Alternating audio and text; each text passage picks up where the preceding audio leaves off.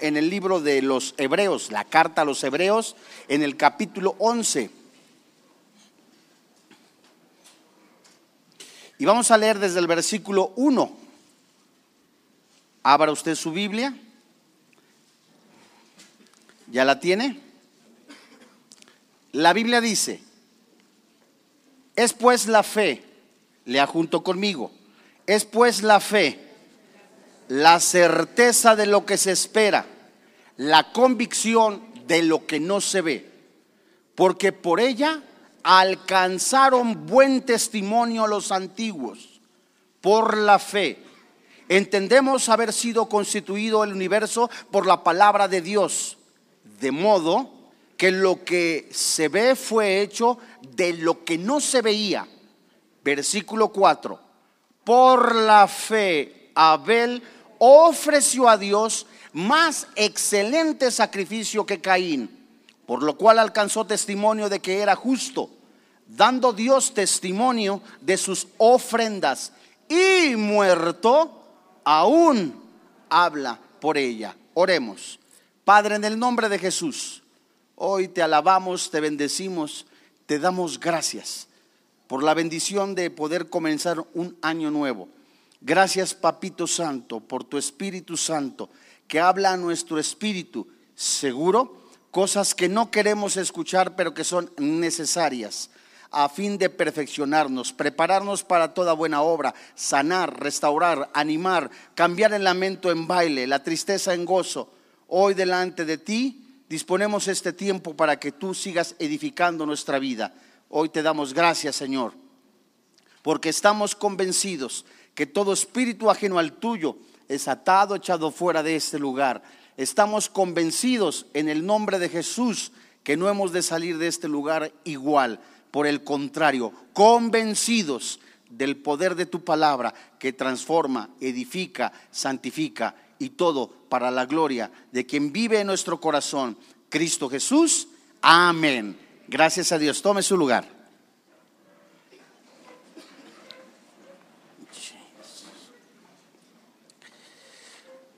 Al leer esta preciosa carta, lo que muchos conociéramos como la Galería de la Fe, en el versículo 4, la muerte nos menciona la palabra de Dios al hablar de Abel. La muerte nunca es la última palabra en la vida de un hombre justo. Cuando el hombre deja este mundo, sea justo o no lo sea, la Biblia nos dice también que Abel siguió hablando. ¿En relación a qué? Un hombre puede dejar algo en, en, este sentido, sea cristiano o no sea. Sus hechos, sus actividades hablarán a una sociedad. El hombre deja el mundo como Pablo o como Nerón. El hombre deja el mundo como cristiano o como hijo del enemigo. Los muertos narran historias. Estos muertos no están callados, aún hablan a quienes les oigan. Desde hace miles de años, Abel habla a la persona de hoy en la actualidad, de este siglo. este personaje, Abel, es quien encabeza la galería de la fe. El tema obvio en esta preciosa epístola, carta de los Hebreos en el capítulo 11 precisamente es la fe. Y sobre la fe, Abel nos habla. Es la primera persona que está encabezando, como lo estoy recapitulando, esta larga fila de personas fieles que nos enseñan a nosotros los cristianos el andar, el caminar, la conducta de un cristiano. Muchos otros tantos mencionados en este capítulo 11 ilustran una vida llena de fe, pero principalmente Abel, este hombre, no solamente va lo que hace y lo que está enseñando apuntando al sacrificio de Cristo en la cruz. Esta es la distinción de los lectores judíos, especialmente también un inconverso que necesita ver y que solo el Espíritu Santo, quien convence de pecado y de juicio, dicho por Jesucristo en el Evangelio de Juan, es necesario que escuche la palabra de Dios. Adán y Eva no podían haber sido personas de fe en el mismo sentido que sus descendientes. Adán y Eva vieron cara a cara a Dios, habían tenido comunión con Él, habían vivido en un paraíso hasta antes de pecar. Después de esto, no tenían más que ofrecer también una ofrenda, un sacrificio únicamente para expiar, cubrir sus pecados. Inclusive, después de haber pecado, tenían el recuerdo, el conocimiento de una relación bella y única de su Creador. Sus hijos fueron los primeros, fueron los primeros, fueron los primeros en necesitar la fe en todo el sentido completo. Abel fue el primer hombre de fe. Y es importante entender que sin fe nunca vamos a alcanzar la salvación. Abel fue justificado, Abel tuvo salvación, tal y como lo menciona Hebreos capítulo 11, versículo 4. Y la fe de Abel le llevó a tres cosas, a un sacrificio verdadero, a la justicia verdadera y a un testimonio verdadero. Como él creyó, ofreció un sacrificio mejor. Y como ofreció un sacrificio mejor, obtuvo una justicia. Y como obtuvo la justicia, es también para todas las épocas una voz que dice que la justicia es por fe. Dios sacó a Adán y a Eva del huerto de pecado por su pecado. El pecado violó la comunión con Dios. El pecado separa. El pecado es una columna como una pared que solo Jesucristo quita de en medio. Tal como lo menciona en Génesis capítulo 3, versículo 15, esta simiente que se anunciaba, dada por la escritura, cuando el hombre cayó, ahí también, en su misericordia, en su amor, en su bondad, estaba la solución. María, una mujer, la madre de Jesús, poseyó alguna vez una simiente que no proviniera de ningún hombre, sino dado por el Espíritu Santo. El Espíritu Santo puso en ella el esperma, la semilla, un Salvador prometido. En la primera parte del primer libro de la palabra de Dios no estaba solo profetizada la venida del Redentor, sino también el nacimiento virginal. Por todos los comentarios y que se mencionan principalmente de Eva y en Génesis capítulo 4, versículo 1 en adelante, Eva esperaba que Caín fuera este hijo de la promesa, pero dándose cuenta pues por lo que dice la palabra de Dios, en Abel no solamente su significado, que era respirar, ser débil o vanidad, esta palabra débil, esta palabra corta, anuncia la corta vida de Abel. Abel era un pastor de ovejas, mientras que Caín era un labrador de la tierra. Uno era pastor, otro era agricultor. La concepción de los dos fue posterior a la caída y ambos nacieron fuera del Edén. Ambos nacieron fuera del Edén. Por lo tanto, nacieron en pecado. Fueron el segundo y tercero de los hombres que vivieron en esa tierra. Vivieron, actuaron como toda la humanidad desde que esos tiempos en pecado. Pero la pregunta es, ¿cómo es que llegaron pues a ofrecer un sacrificio. En otras palabras, en todos los asuntos esenciales de la naturaleza humana eran exactamente como tú o como yo, hombres pecadores. Vayamos al libro de los Hebreos en el capítulo 11 y de nuevo leamos el versículo 4. Por la fe, Abel ofreció a Dios más excelente sacrificio que Caín. En esta primera parte de este versículo 11, este versículo nos lleva de nuevo a una vuelta a Génesis. Leamos ahora Génesis capítulo 4 en el versículo 3 en adelante. Es el primer libro de la Biblia. ¿La tienes? La Biblia dice, leyendo desde el versículo 3, y aconteció andando el tiempo. Primer frase que nos tenemos que nosotros hacer una pregunta. ¿Tiempo de qué? ¿Qué sucedió? ¿Qué había antes? Y aconteció andando el tiempo que Caín trajo del fruto de la tierra una ofrenda a Jehová.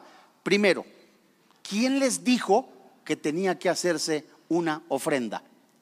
Dos, ¿qué tipo de ofrenda tenían que presentar? Es la segunda pregunta que nosotros nos debemos de hacer.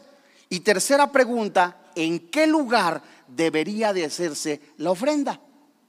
Eso, tan solo este primer versículo nos debe de llenar de interrogantes y que solo la palabra de Dios nos da la respuesta. Este lugar para adorar, la Biblia no lo muestra. Caín y Abel tenían un lugar para adorar, por cuanto ofrecían sacrificios y deberían haber usado alguna clase de, altar para hacerlos. No hay mención en ninguna parte de la Biblia que Dios dijera en este lugar. Parece perfectamente consecuentemente con la gracia de Dios que haya provisto Dios los medios para adorarlo desde el principio. Quizá el altar fuera un precursor de qué? Del propiciatorio, lo que se menciona que hace rato escuchamos en la lectura de Éxodo capítulo 25, cuando Dios le dice a Moisés construyera el tabernáculo. Este tiempo para adorarlo era un tiempo completamente dado por Dios. Es decir, leyendo Génesis 4, aconteció andando el tiempo, es decir, un tiempo después que Caín trajo el fruto de la tierra, una ofrenda a Jehová verso 4, Génesis capítulo 4, verso 4. Y Abel trajo también de los primogénitos de sus ovejas, de lo más gordo, de lo más gordo de ellas. ¿Y qué dice la Biblia? La parte final del versículo 4. Y miró Jehová con agrado a Abel su ofrenda. Miren, estos dos versículos nos muestran algo muy hermoso. Es de especial importancia que el primer acto registrado de adoración. Eso es lo que apunta el sacrificio, la ofrenda de Abel. Adoración. Fue un sacrificio, una ofrenda por el pecado, el acto supremo de adoración en todos los pactos de Dios con su pueblo. Abraham, póngale cuidado, Abraham le ofreció sacrificio a Dios y por medio de Moisés Vinieron los rituales de sacrificios complicados y exigentes en el antiguo pacto. El eje del nuevo pacto es el sacrificio perfecto de Jesús en la cruz, una sola vez y para siempre. Hebreos capítulo 9 y Hebreos capítulo 10. Usted lo lee en casa. Es inconcebible que Caín y Abel se tropezaran por accidente y que comenzaran con los sacrificios como una forma de adoración a Dios el hecho de que Dios aceptara solo uno de los sacrificios también parece indicar que había establecido un patrón de adoración. No era como ellos querían, sino que Dios les dijo el lugar, la forma y cómo y de dónde debería de salir. Abel ofreció su sacrificio, como dice Hebreos 11:4, por fe Nunca en el Nuevo Testamento y el Antiguo Testamento nos menciona que la salvación es por obras. Desde el Antiguo Testamento, desde Génesis a Apocalipsis, siempre ha sido por fe, por fe, por fe. Es puesto que la fe viene por el oír, de acuerdo a lo que dice Romanos capítulo 10, versículo 17. Abel debe de haber tenido alguna revelación de Dios sobre la cual iba a basar su fe. Debe haber sabido del lugar tiempo y forma en que Dios quería que le ofrecieran este sacrificio por el pecado. No hay nada completamente malo en una ofrenda de granos, tal como la presentó Caín. ¿Cuál fue el error? Él presentó granos, frutos, vegetales. El pacto mosaico al leer Éxodo los incluía, pero las ofrendas de sangre siempre fueron primero. Sin derramamiento de sangre no hay perdón de pecados, dice la Biblia, porque solamente los sacrificios de sangre lidian con el pecado. Aquí es donde comienza la vida de fe. El sacrificio por el pecado comienza con creerle a Dios que somos pecadores, que merecemos el infierno, que estamos separados Efesios capítulo 1 y capítulo 2. El pecado nos separa. Nacimos y estamos en este planeta, Efesios 2, muertos en delitos y en pecados. Efesios capítulo 1. Ahora, Él nos conocía desde antes de la fundación del tiempo. Y cuando Abel hizo lo que Dios dijo, cuando Abel hizo lo que Dios dijo, estaba revelado su obediencia. Su obediencia y reconocimiento de su pecado. Por otra parte, Caín fue desobediente, no reconoció su pecado. Abel ofreció a Dios más excelente sacrificio que Caín, porque Dios había prescrito un sacrificio de sangre. De ninguna forma Abel sabía lo que Dios quería. Caín también. La diferencia entre estos dos estaba que Abel dio a Dios lo que quería, mientras que Caín le dio lo que a él le plació.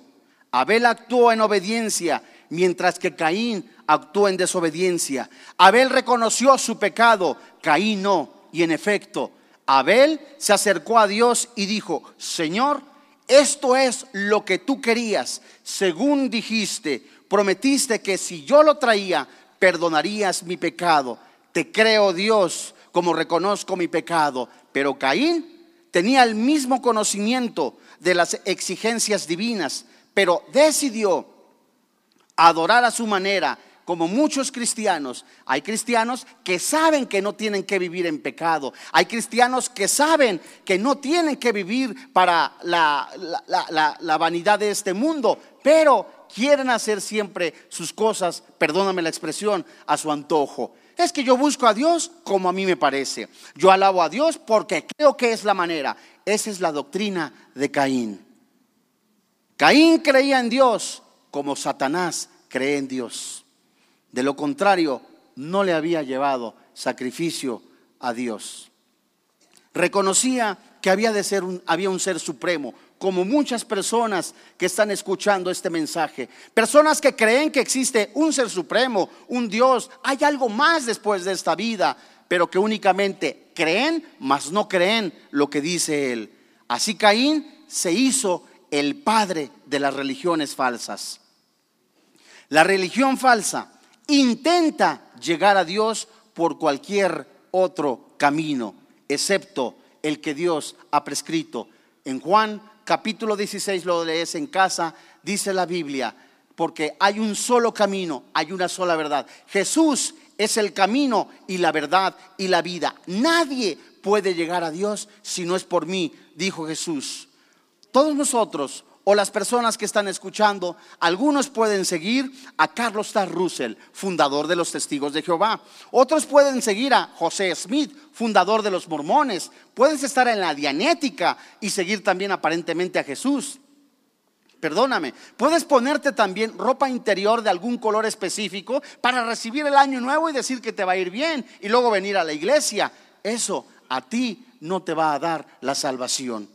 En Proverbios capítulo 14, versículo 12, señala esta verdad. Hay caminos que al hombre le parecen derechos, pero su fin es camino de muerte. Hay personas que creen que con tan solo hacer o presentarse o estar u observar algún rito ceremonial el primer día del año les va a ir siempre en la vida.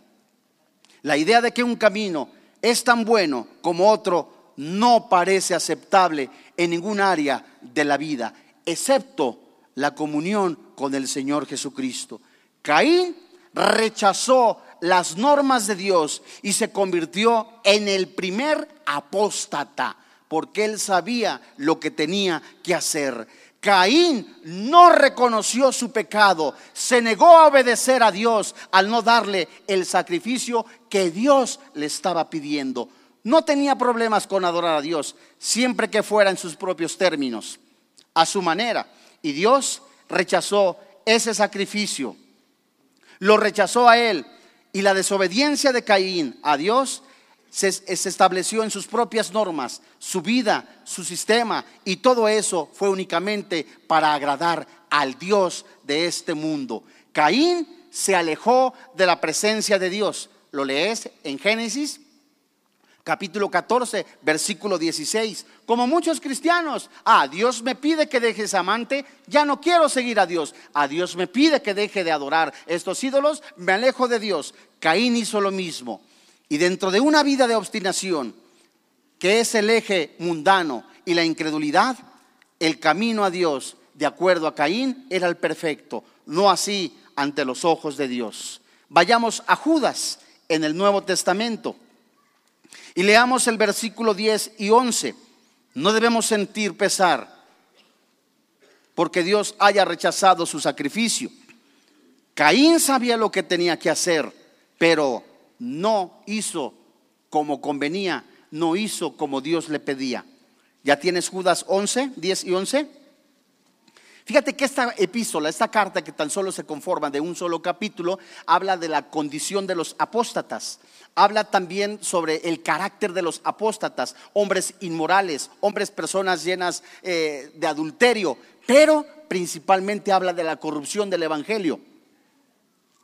Verso 10, ¿la tienes?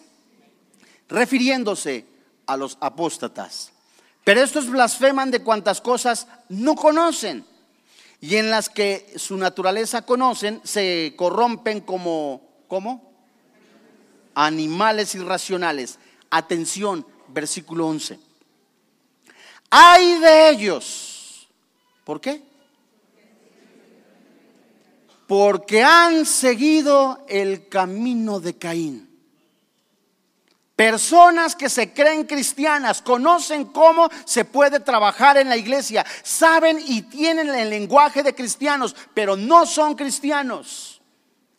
El mensaje de la palabra de Dios, comenzando este precioso año, es para vivir en santidad. Amados santos, no queda tiempo para jugar a la iglesita.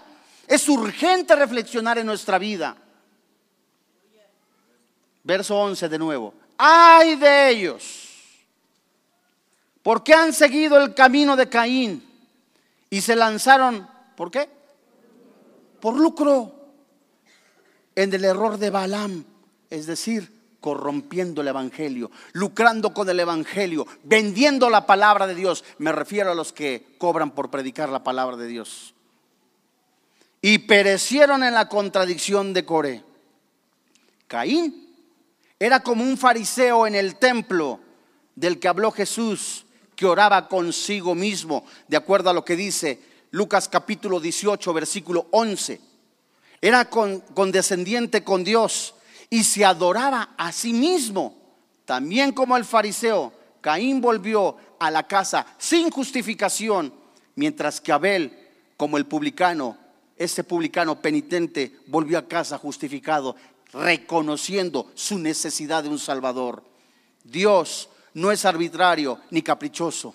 Dios no estaba jugando con Caín y Abel a la iglesita. No los iba a responsabilizar por lo que no podían haber sabido o hecho.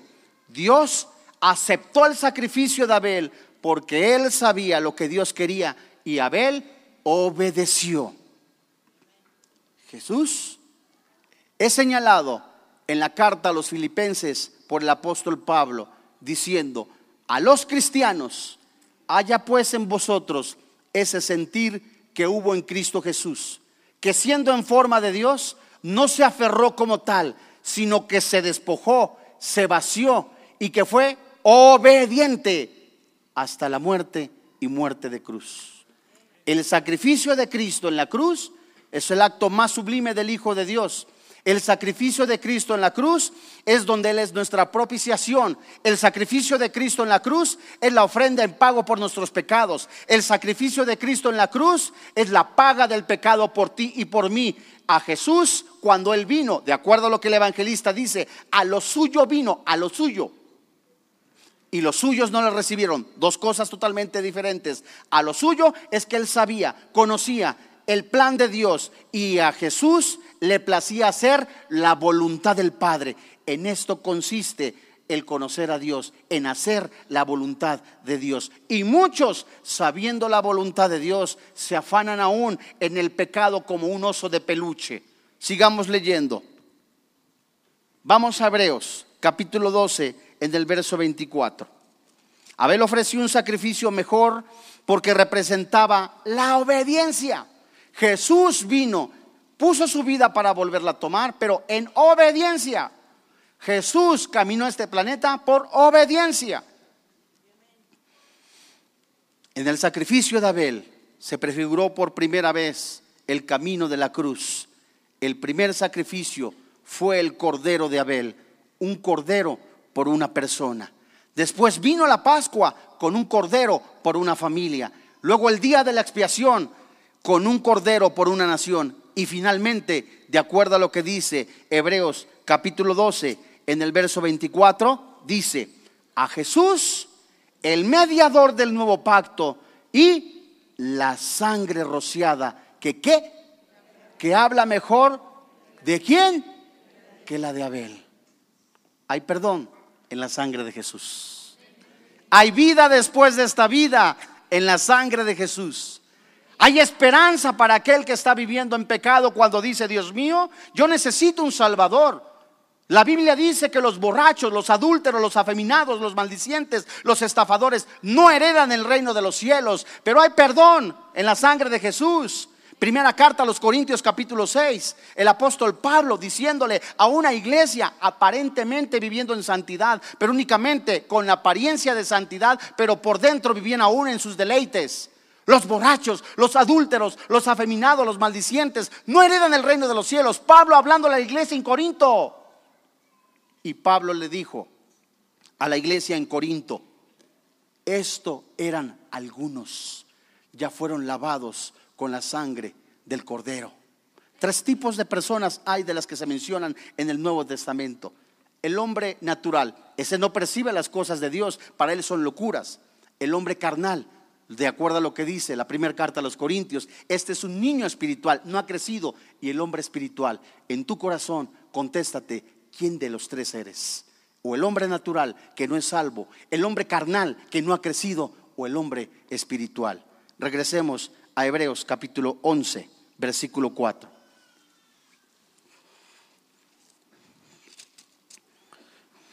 La Biblia hablando de Abel, otra vez, por la fe Abel ofreció a Dios más excelente sacrificio que Caín. Parte A.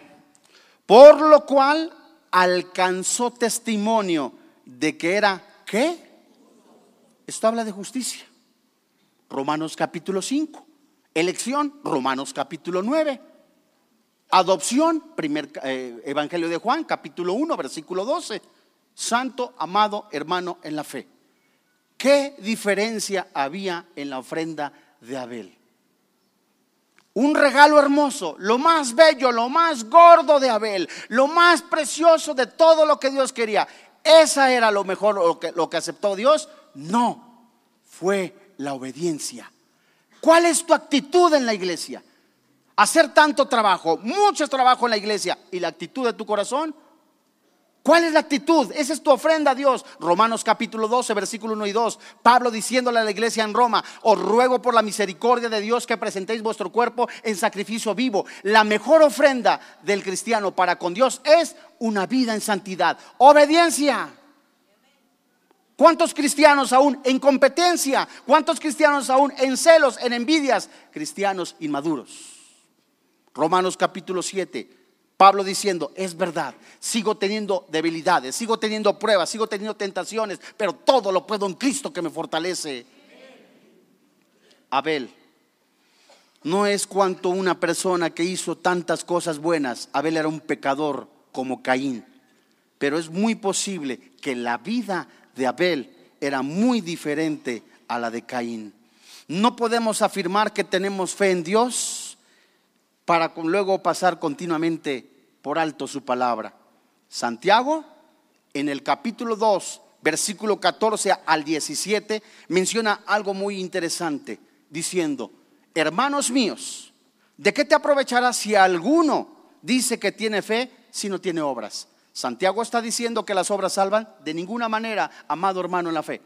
Santiago está diciendo que la fe que tú tienes en un Dios salvador se va a reflejar en tus hechos, en tus obras. La fe que no tiene obras es la fe desobediente. Esa fe está muerta. No es la fe salvadora. No es válida la fe en absoluto. Y en Santiago capítulo 2, vayamos, Santiago capítulo 2, verso 19. Leámoslo con atención, lo que dice la Biblia. Tú crees que Dios es uno, bien haces. También los demonios creen y tiemblan. Mas quieres saber, hombre vano, que la fe sin obras, ¿qué dice la Biblia? Ejemplo.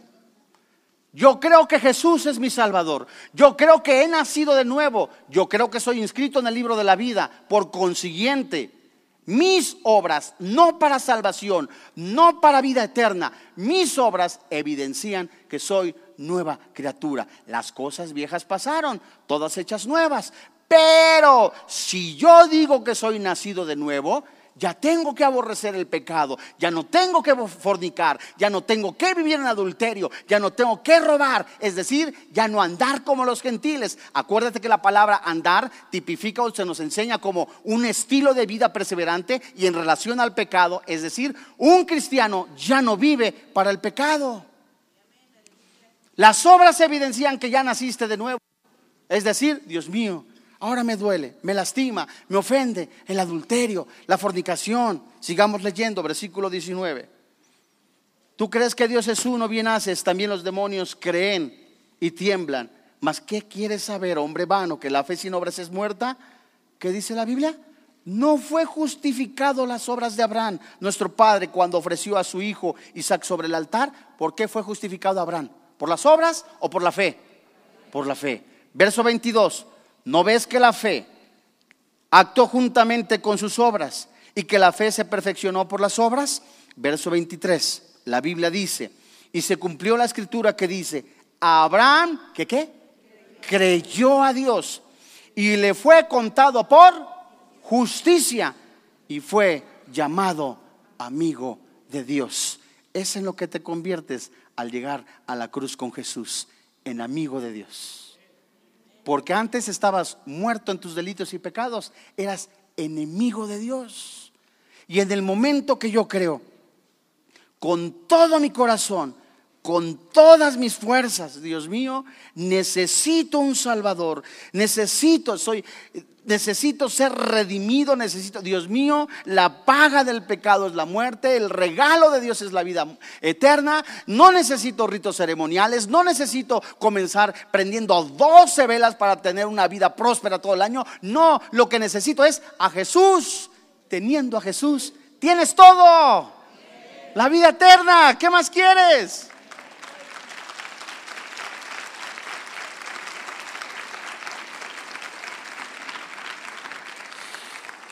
Mira qué hermoso, lo que apunta al sacrificio de Abel es tan interesante.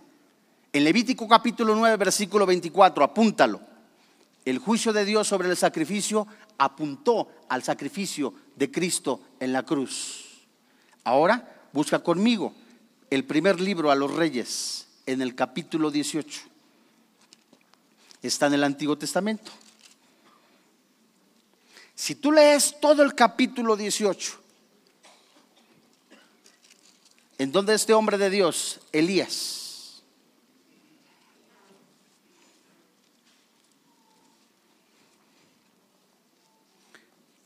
vamos a leer desde el versículo 29.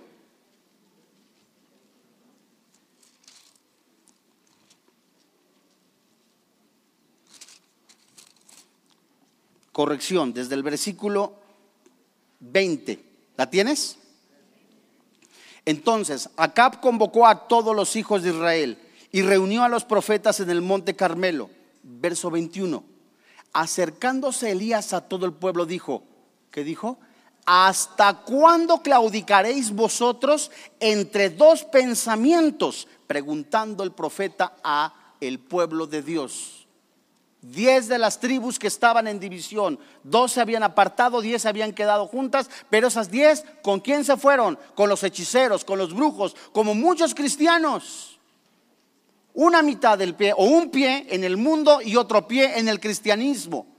Su comunión con Dios estaba destrozada. El profeta Elías reconstruyó no la comunión, sino el altar, es decir, el altar lo construyó. ¿Qué significa reconstruir? Tener comunión con Dios. Lo que tú y muchos de nosotros, yo y todos los que estamos aquí, tenemos que hacer a diario. Orar a Dios, pedirle a Dios. Dice el verso 21. ¿Hasta cuándo claudicaréis vosotros entre dos pensamientos? Si Jehová es Dios, ¿qué dice? Seguirle si Baal, ¿qué dice? Id en pos de él. ¿Y el pueblo qué dice? Como está ahorita. ¿Quieres cristiano? Te llamas hijo de Dios. Sigues buscando las drogas, el alcohol, la pornografía, la inmoralidad. Cuestiónate, pregúntate que el Espíritu dé testimonio si eres hijo de Dios. No yo, porque yo no soy juez ni ninguno de nosotros, sino el Espíritu Santo.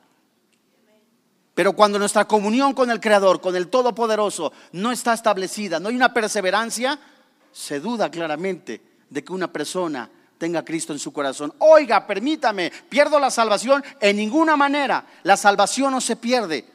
Un cristiano busca con todo su corazón y con todas sus fuerzas tener comunión con su Dios. El Espíritu Santo le ha engendrado, el Espíritu Santo le ha dado vida, el Espíritu Santo le ha hecho nueva criatura. Dios mío, el mejor regalo que un ser humano puede tener en esta vida es la vida eterna. El mejor regalo después de la salvación es también tener comunión, platicar con su Padre. Y es lo que muchos desperdician. ¿Y con qué lo sustituyen? Lo sustituyen con la religión.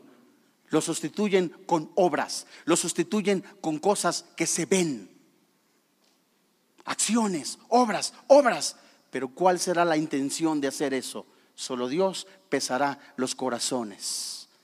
El pueblo no contestó. Elías, verso 22, volvió a decir al pueblo, solo yo he quedado profeta de Jehová más de los profetas de Baal hay 450 hombres, todos ellos en la nómina de Jezabel. Dénselos pues dos bueyes y escojan ellos uno y, un, y córtenlo en pedazos y pónganlo sobre leña, pero no pongan fuego debajo. Y yo preparé el otro buey y lo pondré sobre leña y ningún fuego pondré abajo. Verso 24. Invocar luego vosotros el nombre de vuestros dioses. ¿Ve? ¿Quieres seguir adorando a la Santa Muerte? Igual y tal rato te pasa la factura. ¿Quieres seguir buscando signos del zodiaco? Tarde o temprano todo lo que siembres vas a cosecharlo.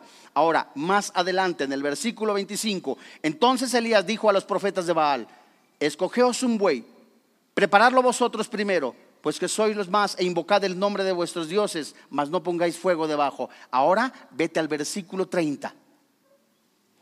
Entonces dijo Elías, ¿a quién? A todo el pueblo. ¿Qué le dijo? ¿Por qué crees que le dijo acercaos a mí? Porque estaban lejos, estaban siguiendo a Dios de lejos. Ay, iglesia, no, no, no. Cuando me conviene o para agarrar la buena vibra, el primer año. O para poner las doce velas y pedir mis doce deseos. A muchos cristianos, aún en fetichismo, en brujería, en hechicería, en la buena suerte. Dice el verso 30. Todo el pueblo se acercó. ¿Y qué dice el verso 30? Y él arregló el altar de Jehová. ¿Cómo estaba? Arruinado. ¿Sabes a qué apunta ese altar? A tu corazón. Al corazón es donde ahora mora en el cristiano el Espíritu Santo. Es el tabernáculo de Dios. ¿Cómo está ahora tu altar? ¿Cómo está tu corazón? Es increíble ahora que allí es donde ahora, preciosamente hablando la palabra de Dios, en este tabernáculo, en lo que había descrito Moisés, Éxodo capítulo 25 hasta el 33, mencionando el tabernáculo de Dios, los tres lugares, el atrio, el lugar santo, el lugar santísimo, allí la gloria de Dios, la misma que apareció cuando Jesús nació, la misma que siguió y que fortaleció al pueblo de Dios en el desierto, esa gloria de Dios, esa presencia de Dios está en tu corazón. Pero gana más la carne. ¿Cómo está tu altar? Abel actuó en fe. Verso 30. y arregló el altar de Jehová que estaba arruinado. Y tomando Elías doce piedras conforme al número de las tribus de los hijos de Jacob, el cual había sido dada palabra de Jehová diciendo, Israel será tu nombre. Verso 32. Edificó con las piedras, ¿qué? Un altar en el nombre de Jehová Después hizo una zanja alrededor del altar en que cupieran dos medidas de grano. Preparó luego leña, cortó el buey en pedazos y lo puso sobre la leña. Y dijo, llenad cuatrocientos cántaros de agua y derramarla sobre el holocausto sobre la leña. Y dijo, hacerlo otra vez. Y otra vez lo hicieron. Dijo aún, hacerlo la tercera vez. Y lo hicieron la tercera vez. De manera que el agua corría alrededor del altar y también se había llegado de agua la zanja. Verso 38 verso 37. Léelo. Respóndeme Jehová, respóndeme para que conozca este pueblo que tú, oh Jehová, eres el Dios y que tú vuelves a ti el corazón de ellos. Dice el verso 38. Entonces cayó fuego de Jehová y consumió el holocausto, la leña, las piedras y el polvo y aún lamió el agua que estaba en la zanja. Viéndolo todo el pueblo, ¿qué dice la Biblia? se postraron y dijeron, Jehová es el Dios, Jehová es Dios. Entonces Elías les dijo, prended a los profetas de Baal para que no escape ninguno. Y ellos los prendieron y los llevó a Elías al arroyo de Sison y allí los degolló. No habrá respuesta absoluta, no habrá respuesta de parte de Dios hasta que no arregles su altar, hasta que no arregles tu corazón, hasta que no vengas rendido a los pies de Jesús. Entonces Dios contestará completamente esa oración de un corazón contrito, humillado, reconociendo que todo lo puedes en Cristo, pero conforme a su voluntad. Viva Dios en nuestras vidas.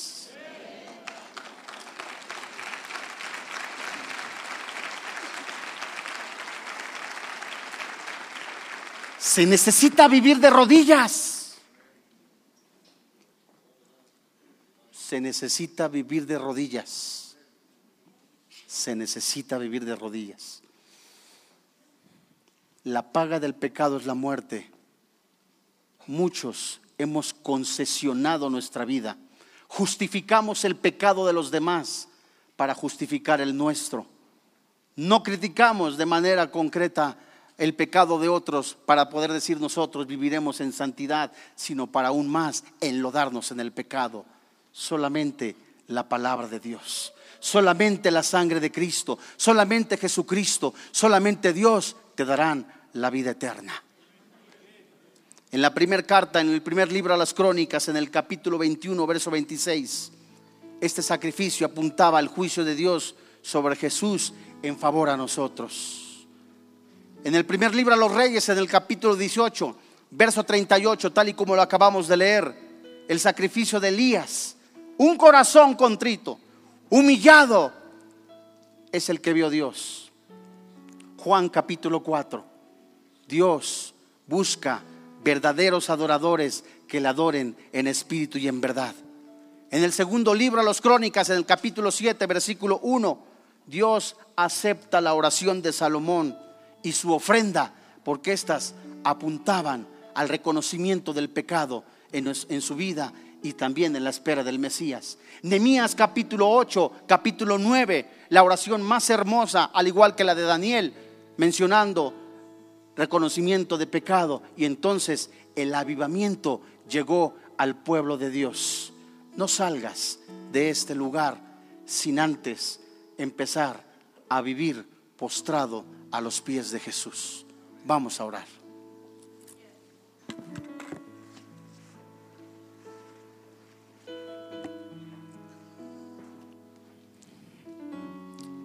El significado principal de esta enseñanza de Abel es que estas generaciones posteriores de creyentes crean que en Jesús en Jesús hay perdón de pecados. Aún la sangre de Abel habla, porque apunta al sacrificio de Cristo en la cruz. Aún la sangre de Dios, la sangre de Jesús, está fresca para que vengas a Él. Venid, Pongámonos acuerdo, a cuenta. Si tus pecados fueran completamente negros, rojos, yo los voy a emblanquecer, dice Jesús. Yo soy el alfa y el omega, el principio y el fin, el primero y el último. Bienaventurados, dichosos, los que lavan sus ropas para tener derecho al árbol de la vida, para entrar por las puertas en la nueva Jerusalén. Mas los perros estarán fuera los hechiceros, los fornicarios, los homicidas, los idolatras, todos aquellos que aman la mentira. Yo Jesús he enviado a mi ángel para daros testimonio de estas cosas en las iglesias. Yo soy la raíz y el linaje de David, la estrella resplandeciente de la mañana y el espíritu y la esposa dicen, ven. Y el que oye diga, ven. Y el que tiene sed, venga. Y el que quiera, tome del agua de la vida gratuitamente. Ven a Jesús. Sigues aún en el alcohol, en las drogas, en la pornografía y te llamas cristiano. Tienes nombre de que vives, pero estás muerto. Has comenzado un año que comencemos este año con la bendición de Dios.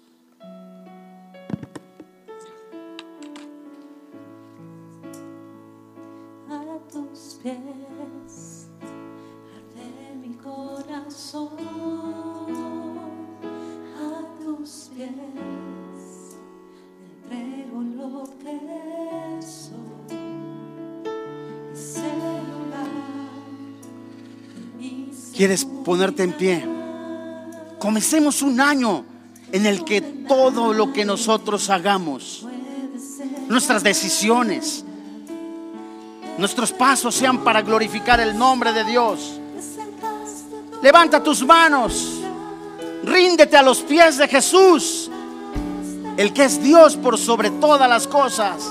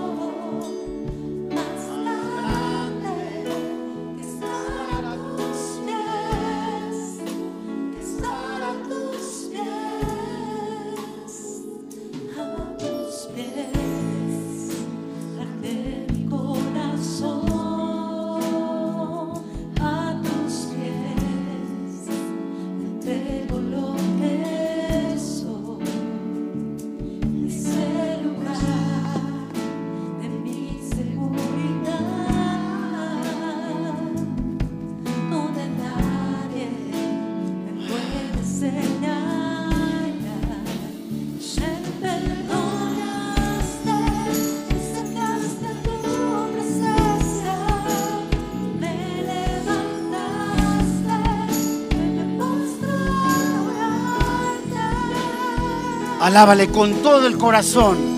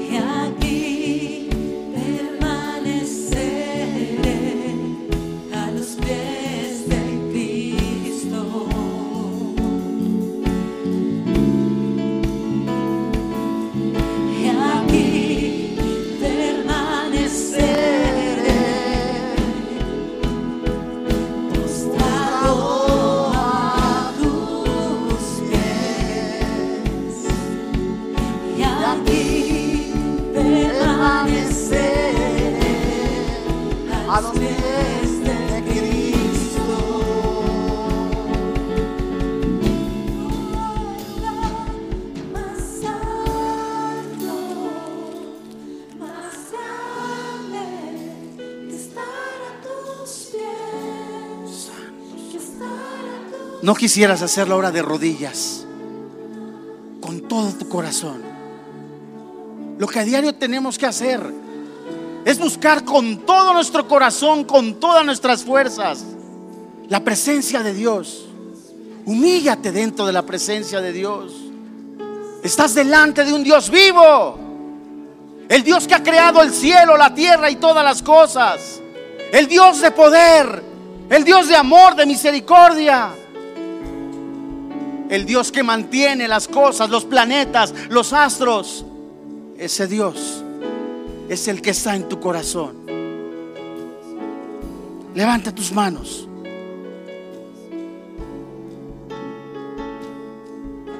Unos minutitos, unos segundos, tú y Dios. Que comience este año bajo la bendición de Jehová. No en nuestra opinión, no nuestras fuerzas, sino solamente bajo el poder del nombre de Jesús, guiados por el Espíritu Santo.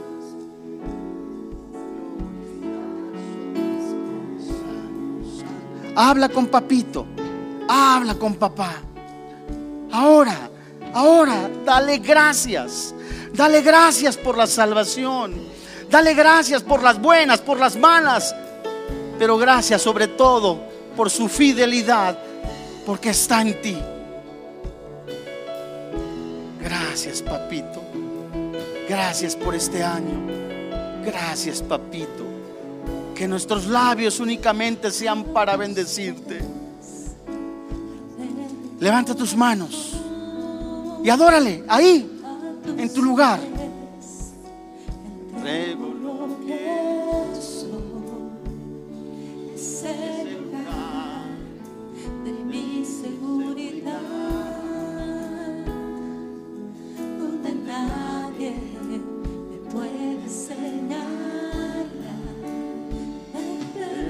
Me sacaste tu presencia, me levantaste me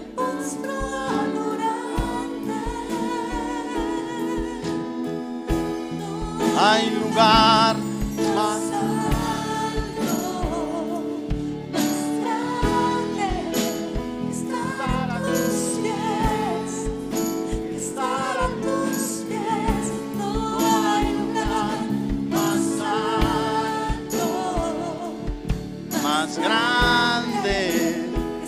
estar a tus pies.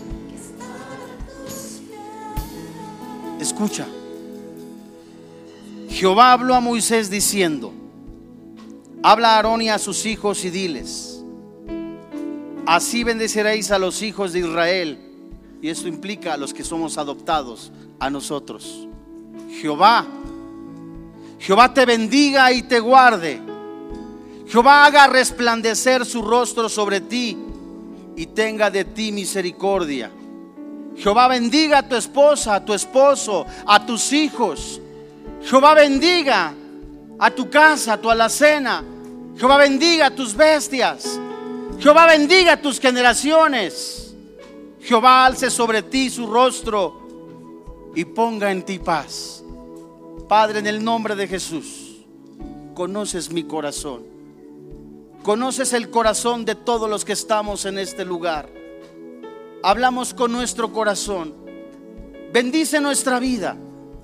Bendice nuestro camino. Desde el primer momento que nosotros despertemos con nuestros ojos físicos, sean para buscarte con todo nuestro corazón, con todas nuestras fuerzas. Que cada decisión que tomemos sean para glorificarte, exaltarte y bendecirte.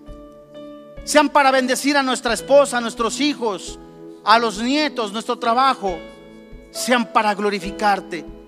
Que el tiempo que quede de vida, que nos quede de vida en este planeta, sean para honrar y glorificar el precioso nombre del Señor Jesucristo, Te damos gracias, papito, en el nombre de Jesús.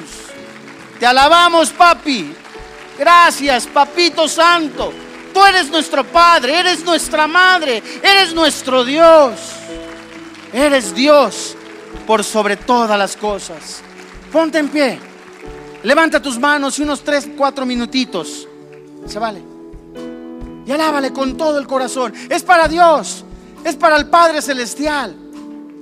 Salomón dijo, el fin de todo discurso es alabar a Dios por sobre todas las cosas.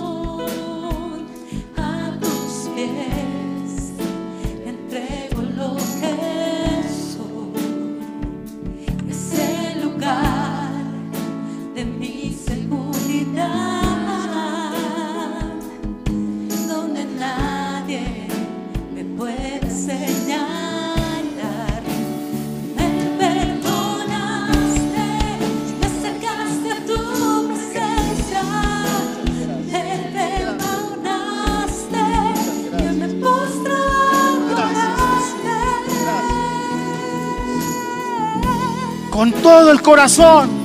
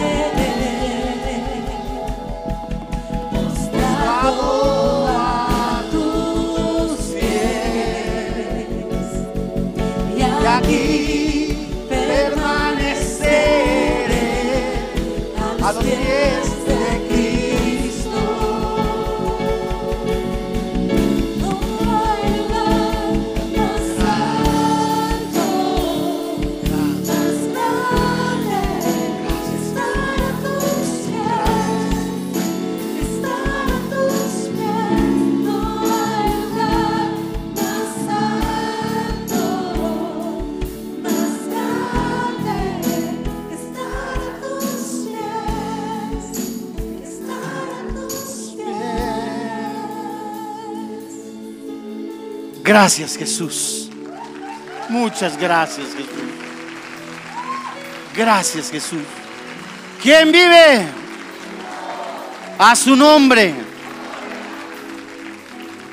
Aquí estamos como tu iglesia, Señor. Débiles, imperfectos, pecadores salvos, pero creyendo que todo lo podemos en Cristo que nos fortalece. No se le olvide, el tiempo que le quede sean para honrar y glorificar el precioso nombre del Señor.